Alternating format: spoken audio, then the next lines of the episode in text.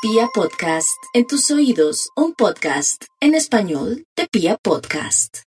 Los Leo empiezan este mes con pie derecho, porque empiezan en el plenilunio.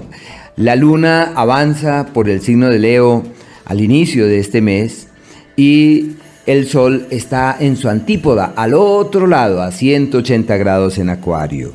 Así que los Leo tienen una energía de más para hacer, para crear, para construir. Y esa energía además refuerza las alianzas, los acuerdos, las sociedades. Y entre esas alianzas están aquellas propias del amor. Tienen ascendencia sobre su pareja.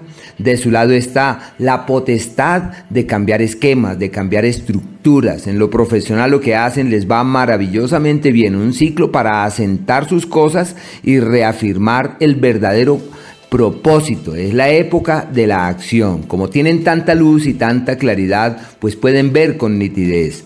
Y cuando uno ve con nitidez debe tomar decisiones, debe realizar ajustes y efectuar importantes cambios. Todo lo que hagan con otros y en la presencia de terceros simplemente funciona. Una época muy linda, están divinamente y no deben escatimar esfuerzos en organizarse lo mejor que puedan para que haya resultados concretos en todo lo que ven que es importante.